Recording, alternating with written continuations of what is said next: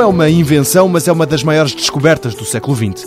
Rui Vieira, professor na Universidade de Aveiro, conta que o americano Fleming fez sozinho esticar bastante a esperança de vida da humanidade. Especialmente desde a Segunda Guerra Mundial, quando começou a ser a penicilina produzida em quantidades industriais e começou a chegar ao mundo inteiro, que hoje sabemos, temos dados concretos sobre isso, a percentagem de pessoas que deixou de morrer devido a doenças infecto-contagiosas baixou muito.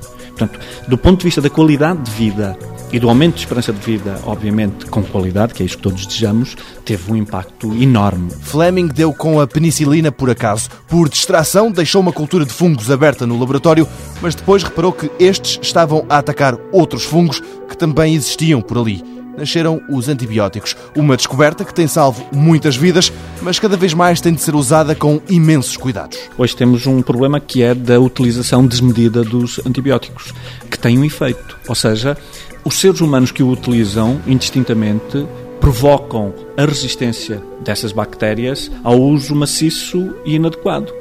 Obviamente que isto tem a ver com um conjunto de fatores, da prescrição médica, do acesso aos antibióticos sem receita médica que vão acontecendo em alguns contextos, e depois de má utilização, porque é preciso não esquecer que as pessoas, ao não tomarem o antibiótico até ao fim, por exemplo, criam resistências, porque as bactérias não foram totalmente destruídas e criam resistências porque elas ficam, mesmo que parcialmente inativas, elas ficam lá. E, portanto, nas melhores condições ou numa futura situação em que as condições sejam favoráveis, voltam a desenvolver-se e o antibiótico já não tem a mesma ação. Um problema que a Organização Mundial de Saúde diz estar muito atenta e que, se não for controlado, pode fazer com que no futuro os antibióticos sejam inúteis.